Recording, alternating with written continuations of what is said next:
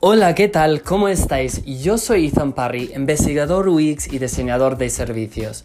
Bienvenidos, bienvenidas a Todo se diseña, un podcast donde hablaremos de literalmente todo lo que se puede diseñar hoy en día. Gracias a la tecnología podemos diseñar productos, servicios, experiencias e incluso los negocios. Entonces, sin nada más, empezamos con el episodio del día de hoy.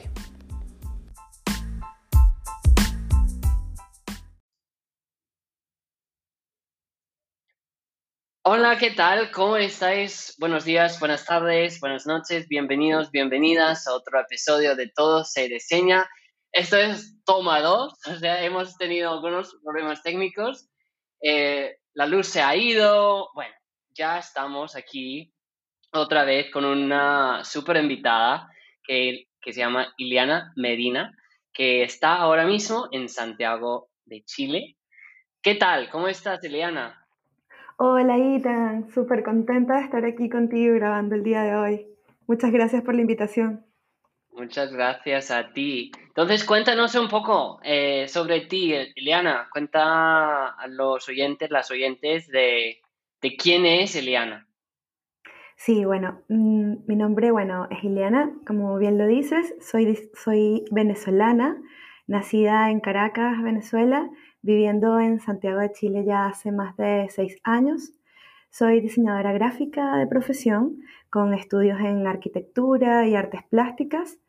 Actualmente soy diseñadora UX de la consultora Two Brains, trabajando para el Banco de Chile tengo una faceta como ilustradora eh, bajo mi marca Ilidu.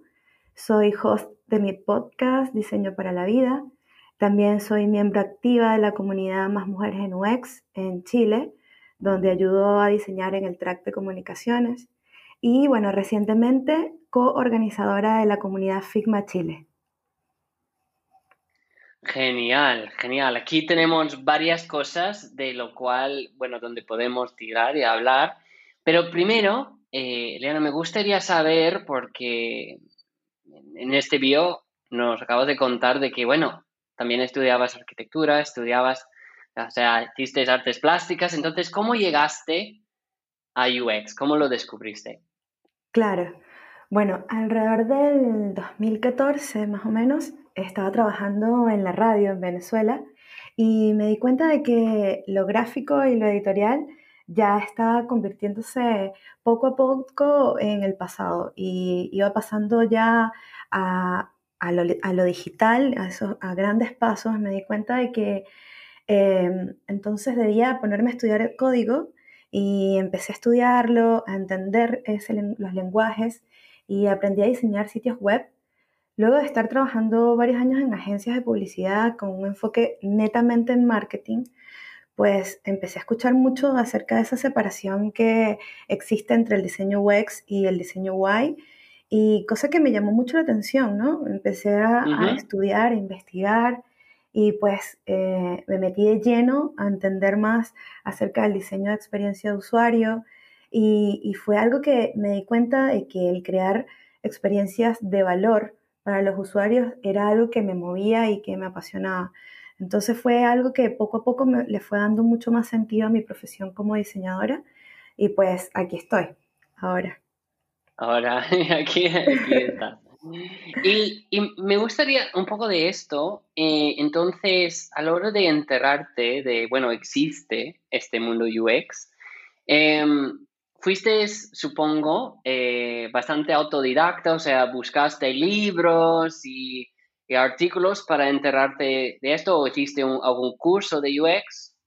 Sí, de hecho, bueno, cuando me imagino que te va a haber pasado también a ti, cuando empezamos a estudiar acerca de, del diseño de experiencia de usuario, nos damos cuenta de que hay demasiada, pero demasiada información por aprender. Hay mucho que aprender, porque nos vamos dando cuenta de que el diseño pasa a dejar de ser algo subjetivo para ser, una, ser algo que realmente está basado en las necesidades y los requerimientos de los clientes. Entonces, pues me di cuenta de que esto era algo que tenía que dedicarle muchísimo tiempo y puse manos a la obra, empecé a, estudiar de todos lados y tan, o sea, desde ver eh, millones de, cursos online muy buenos eh, hasta comprarme todos los libros que se me iban como presentando uno tras otro. La verdad, esto ha sido muy autodidacta. Eh, de grandes amigos también que me han hecho muy buenas recomendaciones, de mis, obviamente mis compañeros de trabajo, eh, que para mí son como, somos una comunidad en Two Brains, en la consultora, la verdad es que, y al igual que en el banco, nos apoyamos muchísimo, aprendemos unos de otros, estamos constantemente haciendo unos workshops, talleres, donde estamos como constantemente retroalimentándonos. Y la verdad que ha sido así, ha sido netamente autodidacta, aprendiendo de todo lo que está disponible y, y también, bueno, viendo siendo objetiva como mi mirada como cliente, que también soy cliente en distintos, obviamente, servicios, eh, aprendo también muchísimo. Yo creo que esta profesión se basa mucho en, aprender de nuestras propias experiencias y, de empatizar, de generar también entonces esa, esa sensibilidad para poder ir poco a poco mejorando los procesos.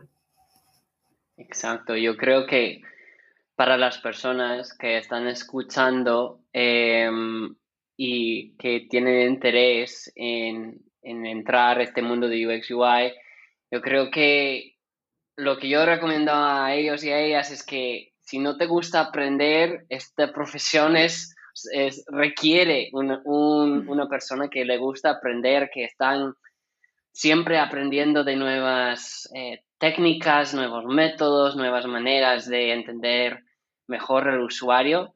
Y eso es una de las cosas que, a mí personalmente me gusta siendo diseñador UX, ¿no? De que eh, tenemos que siempre estar aprendiendo de diferentes sectores, diferentes cosas y, es, un reto, es, es, un reto siempre estar aprendiendo de, sobre todo cuando hay una nueva herramienta que sale casi cada mes o dos meses para hacer cosas pero, pero es muy enriquecedor. Muchísimo, porque estamos como todo el tiempo con esa necesidad de estar eh, aportándonos, bueno, ahora con la comunidad de, de UX que tiene muchos años, pero en el último tiempo se ha estado creando muchísimo contenido en español, yo creo que también nos ha ayudado a, abrirnos también paso en el sentido de, aportarnos unos más a otros como diseñadores y, y aprender. Como tú bien dices, si quieres eh, incursionar en, la, en esta carrera tan linda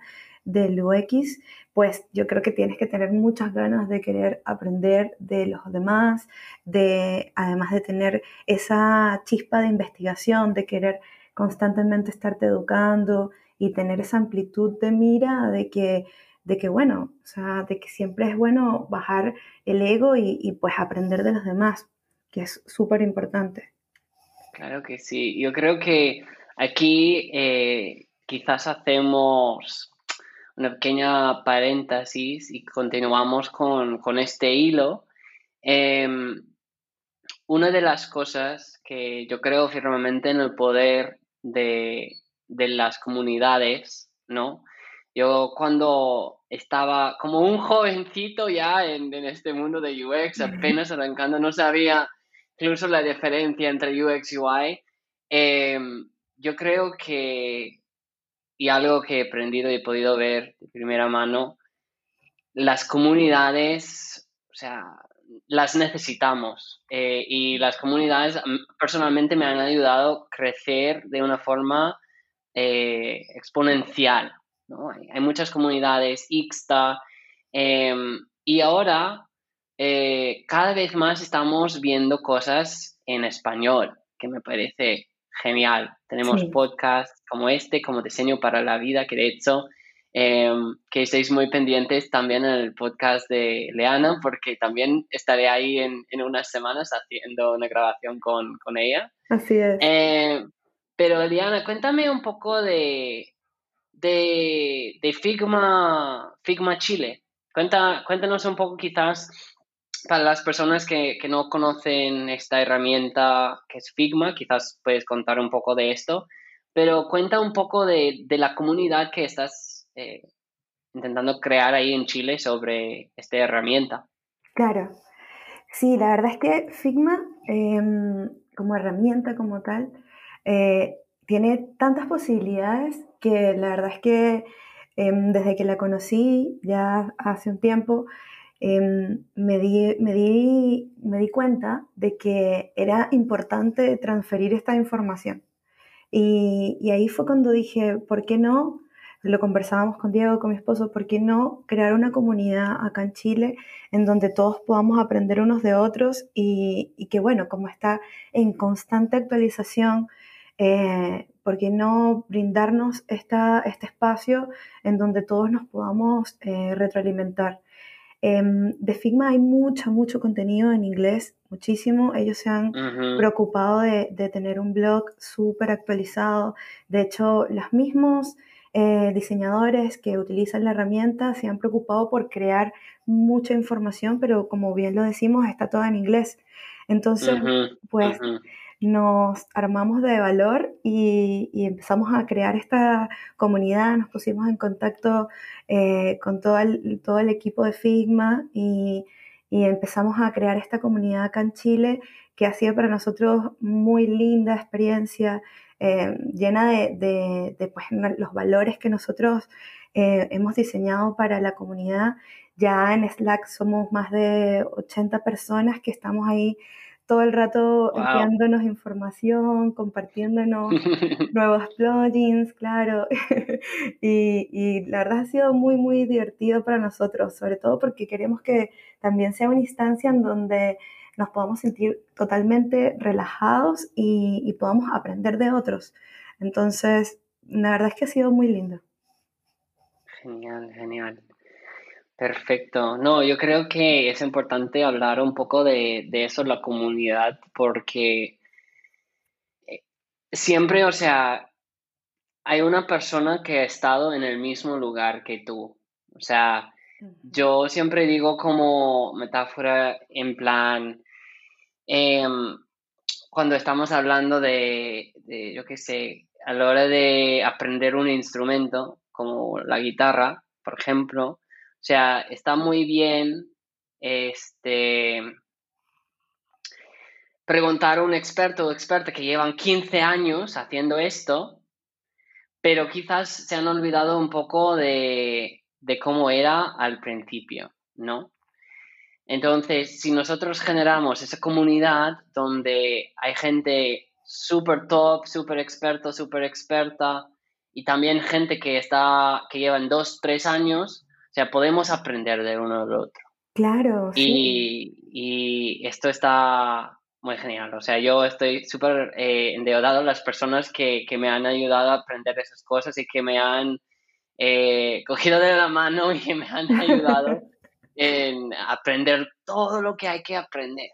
Claro, totalmente. De hecho, nosotros el primer día cuando lanzamos la, la primera Meetup, que anunciamos que íbamos a hacer nuestra primera Meetup, nos sorprendimos inmensamente y tan, o sea, en cuestiones de horas ya se han vendido todas las entradas que obviamente eran gratuitas, pero, pero fue impresionante, o sea, eran más de 300 personas que ya siguen inscritos, que estaban listos para vernos, para ver a nuestra charlista Consuelo, que fue maravillosa, y nosotros impactados de tantas personas que en tan pocas horas estaban tan preocupados por querer aprender más de, de Figma. Entonces fue cuando dijimos, wow, esto de verdad eh, es, es, por acá el camino, o sea, todos queremos eh, aportarnos y aprender juntos, entonces, pues fue como nuestro, nuestro empujoncito, como, como decimos, que nos impulsó a decir, sí, vamos a seguir adelante. Y la primera Meetup fue hermosa. Em, ¿Cuándo fue? Sí, fue el 2 de julio de este mes, sí. Ah, este mes, wow. o sea, apenas estamos hablando y sí, hace poco. Claro, sí, recientemente. No tiene casi, no, de hecho, va a cumplir apenas un mes de, que ya fundamos la comunidad y aparecemos en el, en el mapa. Genial. Bueno, ya, ya vais por eh, eso, vais por buen camino, eso sí. Entonces, bueno, volvemos un poquito de em, hablando un poco de lo que estás haciendo ahora, nos comentaste de que trabajas en tu Brains Eh, me, gustaría saber qué tal tu experiencia trabajando en, banca, qué, qué retos, eh, o sea, en el sector financiero, qué retos estáis eh, enfrentando en este momento. Claro, bueno, diseñar en, banca para mí ha sido muy interesante. La verdad es que trabajo específicamente para el centro de negocio no trabajo con usuario cliente, sino usuario el ejecutivo como tal. Nosotros nos preocupamos como diseñadores UX de trabajar y mejorar la experiencia y facilitar además también todos esos pasos que tiene que generar el ejecutivo para hacer eh, distintas transacciones dentro de la interfaz. Entonces, pues me ha tocado aprender mucho, Ethan, pues era para mí algo totalmente nuevo y de hecho hace poco una compañera de, trabajo nos hizo una charla acerca del Open Banking y, la verdad es que fue súper buena porque nosotros nos dedicamos mucho a, aprender también constantemente y entender cómo está transformándose la banca eh, a diario. Y, y, la verdad es que ha sido muy, muy interesante para mí. Total, total. El, tema, me, me, gustaría saber esto a nivel de los ejecutivos, porque tú, en tu caso, estás, no estás trabajando tanto, o sea, es trabajo súper importante, obvio que sí, pero no estás trabajando tanto con, el usuario final, ¿no? Que está ahí como haciendo transacciones y tal con el banco. Exacto. En, en, el caso de trabajar con ejecutivos, no sé cómo ha sido tu experiencia, pero ¿ves que los ejecutivos en general em, entienden la importancia del UX o has tenido que, por parte vuestra de Two Brains, eh, un poco buscar maneras para realmente demostrar este valor de UX? ¿O ya los ejecutivos ya entienden la importancia, luchan por ello? ¿Cómo, cómo ha sido tu experiencia con eso? Pues yo creo que tiene que ver con un aprendizaje constante de ambas partes. Eh, considero que, claro, nosotros, nuestro, nuestra misión es generar valor cada vez eh, más y evangelizar cada vez más acerca de nuestro rol, pero siento que dentro del banco hay una cultura ya bastante amplia, bastante rica, que se ha generado gracias a mis compañeros eh, y todo el equipo que está dentro del banco trabajando, y eso ha generado también que los mismos ejecutivos pues ya tengan mucho más experiencia y más conocimiento de esto. Yo considero que sí, dentro de, de Banco de Chile pues sí, hay bastante conciencia. Por supuesto que es un trabajo de todos los días, en donde nosotros tenemos que aportar también ir eh, pues generando cada vez más raíces de nuestro rol para que pues se tenga esa conciencia. Pero, pero sí, es un trabajo a diario, la verdad. Sí, es un trabajo que no, que no cambia de un día para el otro y es un trabajo en equipo, ¿verdad? Sí, más que considero que la transformación digital es una rueda que gira a diario y cada vez va más rápido y esto no para, entonces nosotros tenemos que estar constantemente actualizándonos y también a, pues, a nuestro equipo eh, y a las demás, los demás compañeros de trabajo que, están en otros roles, pues también nosotros tenemos que irles dando eh, de a poco nuestra información e ir eh, actualizándolo también a ellos como nosotros estamos aprendiendo. Exacto, tal cual, tal cual. Y claro, yo también he trabajado, eh, yo estoy completamente de acuerdo contigo porque en mi experiencia como diseñador UX, yo he estado muy involucrado también en el sector financiero. O sea, tanto he trabajado en banca y, también he tenido clientes en, en banca. Y yo creo que al principio, no sé, yo no lo veía como un sector muy innovador o sea, yo digo, pues un banco es un banco. yo no, no, sé, no sé cómo pueden cambiar. O sea, es que si necesito una hipoteca, pues necesito una hipoteca. Si necesito mi tarjeta de crédito, pues necesito una tarjeta de crédito, ¿no? Pero últimamente a mí personalmente me fascina la evolución y todo, cómo están cambiando las cosas. O sea, em, veo aquí bancos que están reventando el mismo concepto de cómo es un sucursal. O sea, hay un banco aquí que se llama CaixaBank en España que en vez de tener el típico los, los cajeros y tal, y tú llegas ahí, haces tu gestión, ahora es mucho más de bienvenidos a tu casa, o sea, tu otra casa, por decirlo así, hacemos un café, tomamos un café y hablamos un poco más de, de tus metas, tus aspiraciones, y es mucho menos de, vale, transaccional y es más como personal y ver ayudarles a, las personas, a los clientes a, cumplir con sus, metas y sus sueños al final. Y todo este tema también de, bancos digitales es otra cosa completamente que eh, los bancos tradicionales tienen que eh, pensar bien en esto, en, en los fintechs y cómo ellos pueden proveer más valor que esos bancos 100% digitales, que yo tengo, tengo algunos, bueno, tengo uno. Y, claro, o sea, yo no, no hay sucursales, yo simplemente interactúo con, ellos a través del chat en la aplicación. Entonces también esto genera unos retos para, para, los bancos tradicionales. Es, es un sector muy interesante. Claro, y es que sobre todo porque a diario nos obliga a actualizarnos y la misma banca ha tenido que reinventarse un montón porque son, son los requerimientos, es lo que pide también el usuario. Entonces, yo creo que la banca virtual nos ofrece numerosas ventajas, tanto para el banco como para el cliente. Y entre esos pueden ser también las transacciones más rápidas y pues generar entonces estas estos movimientos de una manera más conveniente para el usuario final. Exacto, exacto. Bueno, em, tú eres una diseñadora UX UI. Em, ¿Qué es lo que más te gusta de lo que haces? A ver, lo que más, más me gusta de lo que hago, yo creo que tiene que ver con que esta profesión es multidisciplinaria no, sé si te pasa, pero a mí me pasa que todas las mañanas siento que voy a hacer algo distinto, en el sentido de que pues nos toca investigar, nos toca eh, diseñar, nos, nos toca generar distintas acciones que esto también nos ayuda a no mantenernos quietos siempre estar en, un constante movimiento. Entonces, no sé, un día me puedo encontrar, no sé, entrevistando a un usuario, pero otro día puedo estar sentada diseñando una interfaz. Entonces, em, yo creo que es lo que más me gusta y me emociona, me mantiene como constantemente apasionada de mi profesión y, de mi día a día. Genial.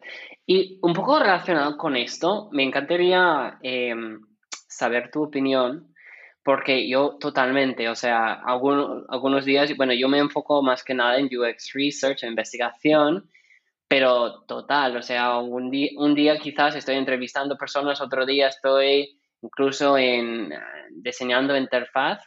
En, desde tu punto de vista, eh, Eliana, ¿tú crees para las personas que están apenas eh, entrando, y que quieren aprender más de UX, ¿qué, les recomendarías en, cuanto a, ¿tú crees que ellos en su carrera deben especializarse o si deben como saber un poco de todo, ¿no? Muchas veces en la profesión hablamos de, de ser un diseñador o una diseñadora T, forma T, donde como aprendes, o sea, sabes un poco de todo, pero profundizas en un tema o si tú crees que realmente ellos deben enfocar a largo plazo a convertirse en, un especialista o una especialista. ¿Dónde, ¿Dónde, ves como un poco el futuro de esto? ¿Que, ¿Que, el mercado va a demandar más especialistas o más gente que, que puede hacer un poco de todo? Bueno, la verdad es que yo lo tengo bastante claro. Yo siento que es importante aprender de todo un poco y, y pues como yo lo veo, a mí me parece que una buena estrategia es estar constantemente em, poniéndote en la posición del otro. Entonces, eh, el empatizar te ayuda también a, decidir tú como diseñador UX hacia dónde quieres ir eh, y a llevar tu profesión, ya sea hacia la investigación o, llevarlo más al diseño como tal. Entonces, Mm, yo, la verdad es que creo que la, pregunta se la hace a alguien que, tiene una visión más generalista, en donde considero que es importante aprender de todo un poco y, si bien eh, es bueno volverse experto, eh, pues por mi parte, mm, yo siento que, que, no me identifico tanto con esos, esos valores. Me gusta más eh, sentirme que estoy como constantemente hackeando un poco eh, mis conocimientos, ¿sabes? Me, gusta como retarme a, aprender cada vez eh, más y de todo un poco porque me amplía mucho la perspectiva y no me encajona en una sola, en una sola área. Y no quiere decir que eso esté malo, sino por lo menos a mí me acomoda mucho más el aprender de todo un poco y, ir pues constantemente eh, manteniendo esos conocimientos frescos. Entonces yo le diría a alguien que, quiera empezar en, UX, pues que, que, aprenda de todo un poco y que en el camino pues obviamente va a sentir hacia dónde va, va a sentirse más inclinado. Entonces eh, pues le recomendaría que según como su instinto eh, vaya marcando su profesión, pues hacia allá eh, irse pues eh, yendo como hacia ese camino. Pero, pero no me gusta como, como establecer eh, esas normas, ni tampoco como establecer, ¿sabes? Y tan como que siento que todos somos tan distintos que, que siento que impulsar a alguien a especializarse o no sería equivocado de mi parte. O sea, considero que es mucho mejor mantener siempre la, la mente abierta y, y sentirse con las ganas de percibir información de todas partes y, aprender constantemente. Exacto, yo creo, eh, totalmente de acuerdo, yo creo que además eh, añadir algo a lo que estás diciendo es esto de que las cosas están constantemente, o sea, el, el, el único constante es el cambio, ¿verdad? O sea, las cosas están cambiando tanto, hay nuevas herramientas, aquí en 5 o 10 años, o sea, la profesión de diseñador, diseñadora UX, UI, va a ser completamente distinto. Va, incluso a lo mejor habrá otro título, mm. estaríamos llamándonos otra cosa, seguro, seguramente. Pero por eso, o sea, tenemos que ser flexibles y, y además, como decías hace, hace poco, de la transformación digital, que es una rueda que que, va girando cada vez más, más rápido.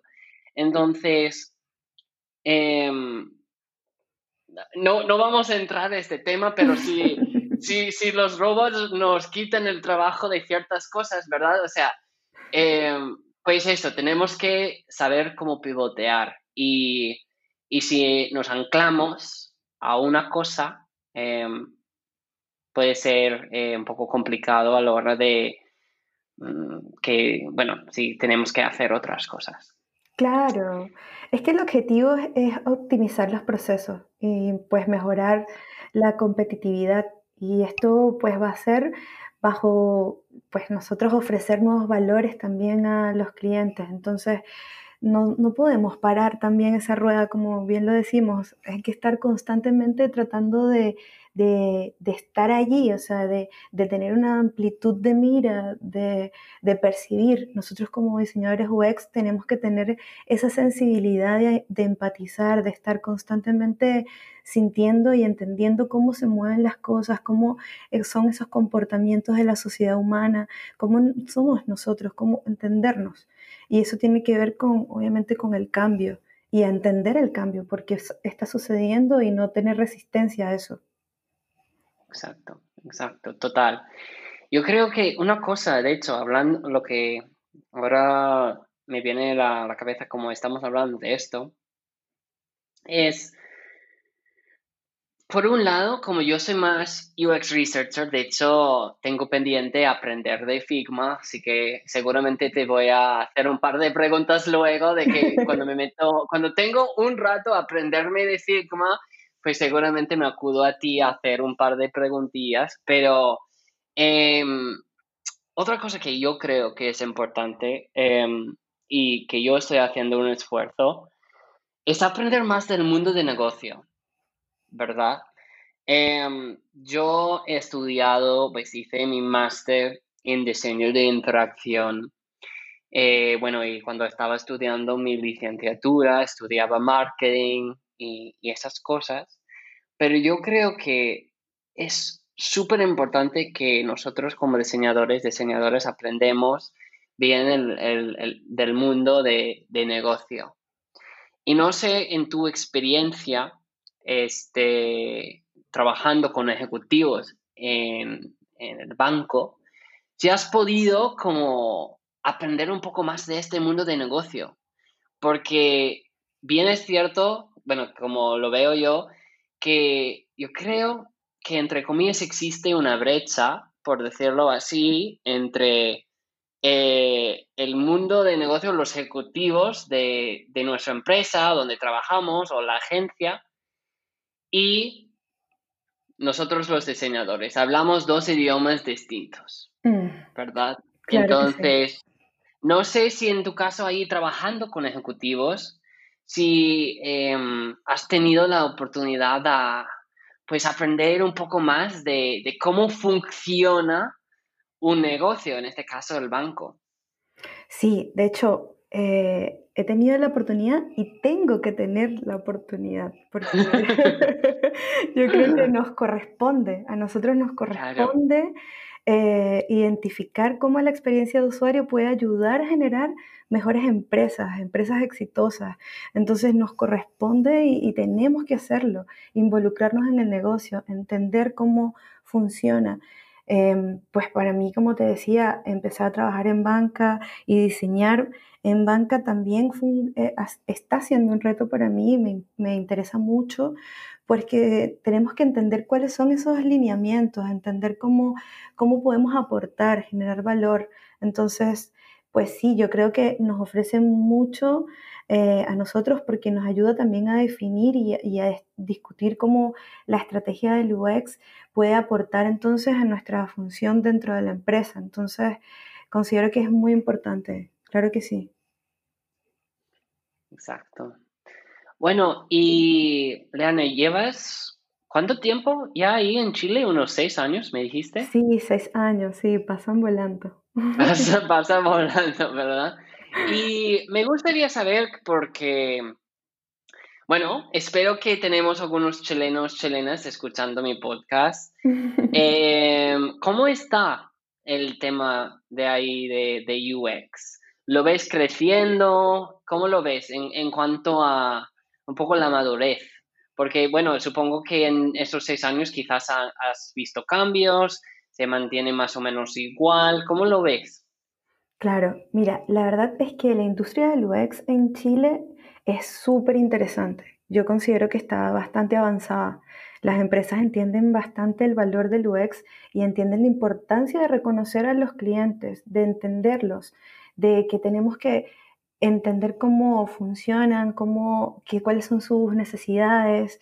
Eh, me he dado cuenta de que hay gran valor y que las empresas ya entienden nuestro rol y que quizás ya no, no hay que evangelizar tanto de ese lado, pues yo creo que todos mis compañeros y colegas en Chile tienen años ya trabajando en esto y, y se han dedicado mucho a, a implementar y a, generar esa importancia de nuestro rol en las empresas.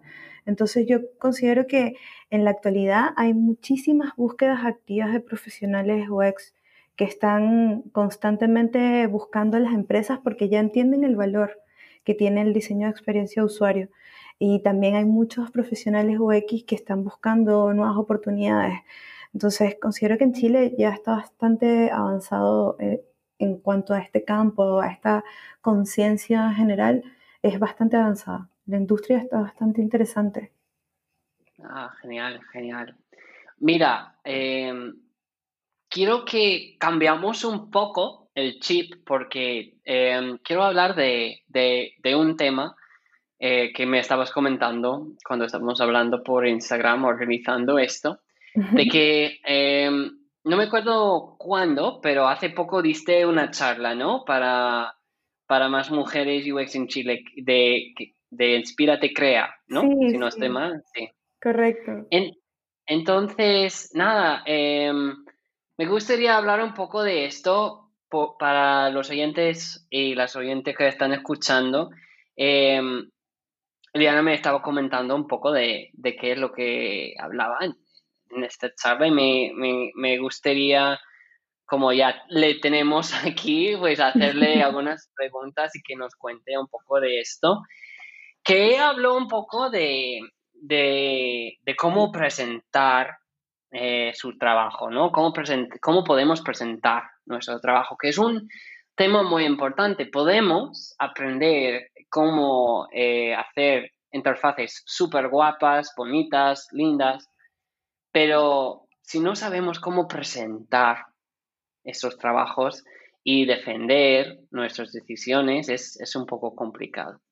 Entonces, em, no sé, Eliana, si nos puedes un poco contar eh, este tema de Claro. ¿Qué recomendarías? Cómo, ¿Cómo debemos presentar nuestro trabajo? ¿Qué debemos considerar a la hora de presentar nuestro trabajo? Mira, la verdad es que esta charla yo la diseñé con muchas ganas de, de generar confianza en todas esas personas que pudieran estar presentes, en mostrar su trabajo, porque una vez leí que si tu trabajo no está en internet, no existe. O sea, quiere decir mm. que no existe. Y eso a mí me generó, me impactó mucho porque dije, a ver, pero ¿por qué? Pero la verdad es que si para efectos de que tú quisieras generar una conexión o, quieres eh, darte a conocer, es importante que tu trabajo esté en Internet y esté expuesto de una buena manera. Entonces, pues eh, en mi charla, pues les cuento un poco cómo ha sido para mí este proceso y cuál es la importancia que yo le he dado a, mostrar mi trabajo. Pues yo creo que lo más importante de, que tu trabajo esté expuesto en Internet y que muchas personas puedan verlo es que tú también puedes, puedes medirte, puedes eh, pues entender qué es lo que te ha funcionado y qué no. Yo siempre lo comento, para mí esto es, son experimentos que estoy haciendo constantemente y, y que a veces pues salen bien, como otras veces no salen, no salen bien. Entonces, eh, em, yo creo que mm, la mejor manera de mostrar nuestro trabajo, eh, pues tiene que partir desde dejar de, ponernos límites, como de entrar en un estado más positivo y salir de ese estado de negación, de poca valoración de nuestros esfuerzos, sino más bien como tomar la decisión y empezar a mostrarlo porque todas las cosas que van a venir a través de ello van a ser en beneficio hacia ti. Y sobre todo, pues, fíjate, ahora estoy aquí conversando contigo y nos estamos conociendo porque ambos mostramos nuestro trabajo en Internet y estamos constantemente compartiendo información. Claro, exacto. Y yo creo que, bueno, de hecho, esta frase ya creo que es uno de los aprendizajes que a mí me ha llegado, bueno, me ha gustado mucho nuestra conversación eh, pero eso, yo soy muy consciente de que tengo mucho trabajo que no está en Internet y que debería, ¿verdad? O sea, mucho trabajo que debe estar ahí, pero supuestamente, como tú dices, aunque, aunque tengo el trabajo aquí en, en mi portátil y te lo puedo enseñar, no existe, porque es verdad, o sea, no existe hasta que esté en Internet, ¿no? Y yo creo que también, Leana, es que llevas, eh, mencionas un muy buen punto de, que eh, muchas veces, incluyéndome a mí, obviamente, eh, que olvidamos muchas veces. Y esto es la importancia de medir, ¿no? Yo creo que personalmente, bueno, es quizás eh, más fácil en nuestro trabajo en, medir, porque muchas veces no tenemos, o sea, tenemos que convencer nuestros stakeholders, los ejecutivos, del valor de UX. A veces no tenemos ejecutivos que entienden la importancia de lo que hacemos. Entonces, muchas veces estamos mirando números, cómo demostramos ese valor. Pero yo creo que mencionas un muy buen punto de que debemos medir a nosotros también y debemos eh, hacer esto como mini experimentos. O sea, si presentamos algún proyecto de una manera y no sé, establecemos unas métricas y, unas pautas de, ok, quizás esto no está generando el resultado. Entonces, ¿qué hago? Pues pivoteo, hago esto, hago el otro.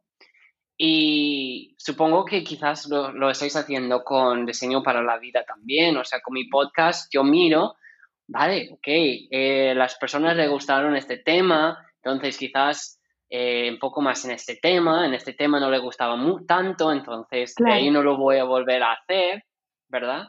Sí, es un constante iterar, estamos todo el tiempo iterando y entendiendo qué, qué funciona y qué no, y, y, y es hasta hasta divertido porque te das cuenta de que, que si ese objetivo que te habías planteado eh, pues falló, también te está dando información. De los errores se aprende y se aprende muchísimo. Te ayuda a, a perfeccionarte, a pues conocer mucho más de ti, a aprender más de ti, hasta qué punto puedes llegar también y, y también te permite conocer nuevas personas. Eh, puedes encontrar hasta el trabajo que quizás siempre hizo, no sé, soñaste, pero tiene que ver con que tú también te mediste y entendiste qué, fue lo que te dio resultados y qué no. Pero todo está en querer también y tener ganas de, lanzarte al agua, ¿no? Empezar a, mostrarlo. Y, bueno, en este, en este camino de mostrar nuestro trabajo, yo imagino que también te debe haber pasado a ti, tan que uno pasa por tantos eh, momentos y emociones en donde te cuestionas también a ti de, a ver, mm. pero ¿por qué voy a ser yo la persona que voy a mostrar esto? ¿Y, qué tanto conocimiento puedo tener? O, te pones, te cuestionas también, pero eso, parte, eso también es parte de tu proceso, tu proceso creativo, tu proceso también en donde te estás autoinvestigando, estás conociéndote a ti mismo y también te ayuda entonces a dar ese paso después a, salir de esa negación, como te comentaba antes, y empezar a poner manos a la obra y empezar a trabajar. Exacto, yo creo que, bueno, aquí estamos hablando un poco de, este famoso síndrome de impostor, ¿no? Exacto. De que seguramente, eh, sobre todo para las personas que estáis apenas empezando, llegaréis a un punto donde eh, quizás estáis ahí en vuestra oficina y como llega como una tonalada de, no sé, de ladrillos o algo así, de que dices, ostras, sé realmente lo que estoy hablando, o sea, de, o sea, de qué, o sea, qué cosas sé, o sea, y te empiezas a autocuestionarte y, y dudar. Y eso es completamente normal. ¿Por qué? Porque como decíamos eh, Eliana y yo hace, hace un rato, es que tienes que estar siempre aprendiendo. Entonces, también eso es, o sea, eso es bueno, pero también puede tener su lado malo en el sentido de que, que quizás, y seguramente si no has sentido esto, yo siento esto y ya llevo varios años haciendo esto, de que como tenemos que siempre estar aprendiendo, a veces te sientes como no sé nada, porque como hay tantas cosas que tengo que saber y aprender, porque claro, yo no sé muchas cosas de UI, no sé cosas de Figma, entonces hay como muchas cosas que puedo decir que no sé, y yo creo que como seres humanos, ¿qué pasa? Que nosotros solemos enfocar en lo que no sabemos en vez de lo que, lo que sí sabemos. Exacto, exactamente, tal cual, estoy muy, muy de acuerdo contigo. Qué importante darle más fuerza a los conocimientos que sí tenemos en vez de preocuparnos por lo que no sabemos. Porque lo que no sabemos va a llegar poco a poco a ti en la medida que tú lo busques también. Pero lo más importante es no sentirte y no tener esa, esa emoción negativa dentro de ti, donde, claro, te genera esa confusión, donde dices, pero, pero ¿cómo? ¿Cómo lo hago? Pero no lo sé, sé de lo que estoy hablando, ¿no? ¿Sabes? Eh, no caer en esos, yo les digo un poco como bloqueos, que también siento que son súper necesarios, eh, ¿Sabes? Porque esos bloqueos son necesarios y tan porque también te ayudan a ti a cuestionarte, ¿sabes? Te ayudan a ti a sentarte y, hablar contigo mismo y pensar, a ver, ¿y qué paso voy a dar ahora? ¿Cómo lo voy a dar? ¿De qué manera? Pero también son esas pausas que te ayudan a relajarte y, pensar bien eh, tu planificación. Entonces, yo creo que lo mejor que puedo, lo que más puedo recomendar de cómo presentar tu trabajo y cómo dar ese paso, yo creo que es dejando de darte excusas, Lo mejor que puedes hacer es parar hoy y decir, no voy a tener más excusas, voy a empezar a enfrentarme a esto e intentar con todas tus fuerzas a conseguir tus sueños, ¿sabes? Y empezar a animarte a, a pasar ese proceso y a generar tus propios resultados, porque los resultados que puedes tener tú eh, no van a ser los mismos que van a tener el otro, ni el otro, ni el otro. Y es tu forma de ver eh, las cosas y, y está mal equivocarse también. no todo tiene que salir bien, ¿sabes? Exacto, exacto. Yo creo que, yo creo que le, le dejamos así, como así cerramos el, el podcast, ¿no? Pero eh, una cosa muy relacionada con lo que estás diciendo. Em, yo reconozco que soy muy, muy perfeccionista, ¿sí? y entonces a mí eh, siempre me gusta entregar las cosas, o sea, con el 110% y asegurar de que yo meto todo mi ser y intento a hacer todo lo que pueda para que sea, eh, que salga bien lo que estoy haciendo. Y veo que eso puede ser un, un fuerte, pero también puede ser una debilidad, porque de ahí puedo estar ahí pasando horas haciendo cosas y es como Ethan danza ya, ya, ya has logrado un buen resultado hace 15 horas, o sea, entonces, eh, pero lo que quiero decir con esto y muy relacionado con nuestra conversación ahora de presentar nuestro trabajo, nuestros, eh, también este tema del síndrome de impostor, es no, no os preocupéis de imperfección. O sea, yo ahora, em, que aún así me va costando, pero cada día más voy eh, aceptando de que eh, el hecho de tener algo hecho es mucho mejor que tener algo perfecto. Como decimos en inglés, done is better than perfect. O sea, no nos preocupamos de que si sea perfecto, sea perfecto, enfoquemos en hacer algo decente, bien, que se ha hecho en vez de preocuparnos tanto que sea la cosa más perfecta en este mundo.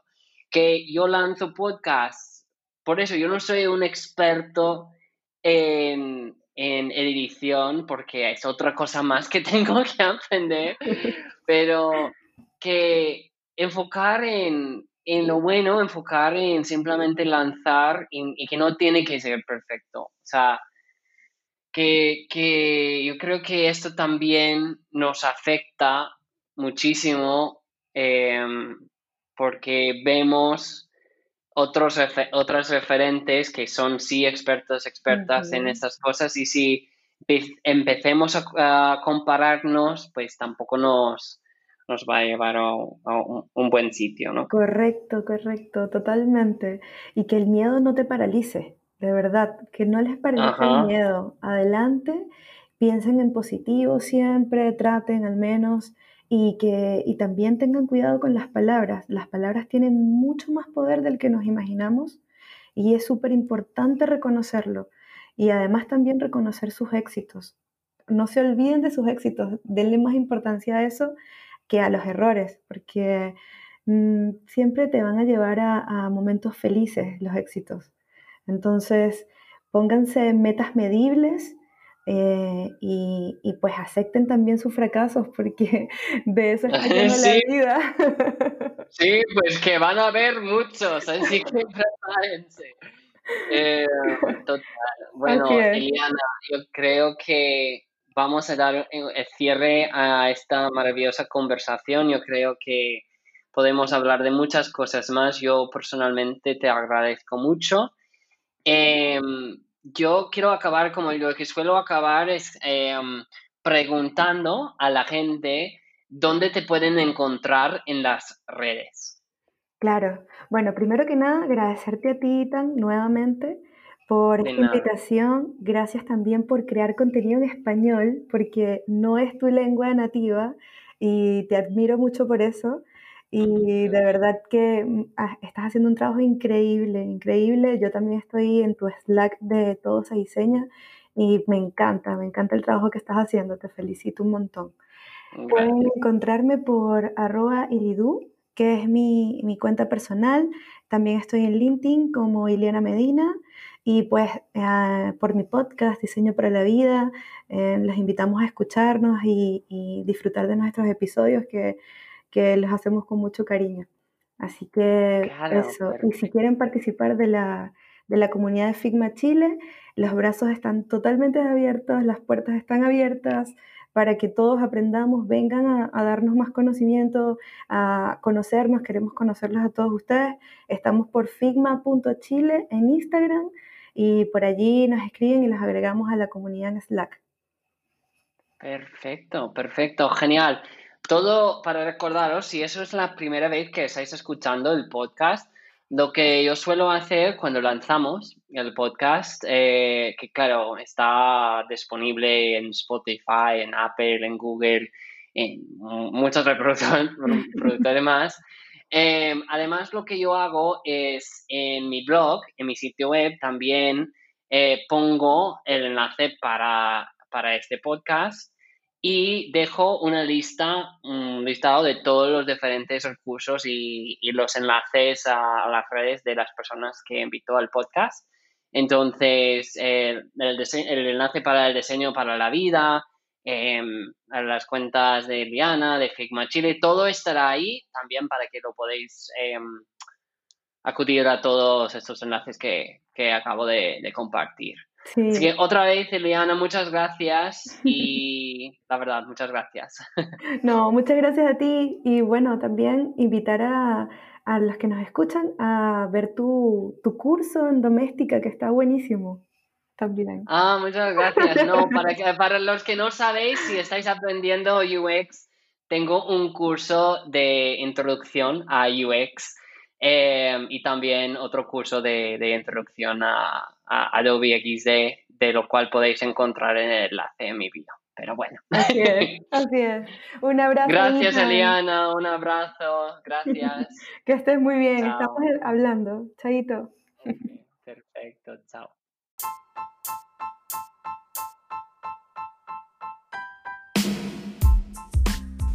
Y este ha sido el episodio del día de hoy. Espero que les haya gustado. No olvidéis suscribiros y compartir este podcast con aquellos que creáis que les resultaría interesante. Un abrazo desde Barcelona y hasta la próxima.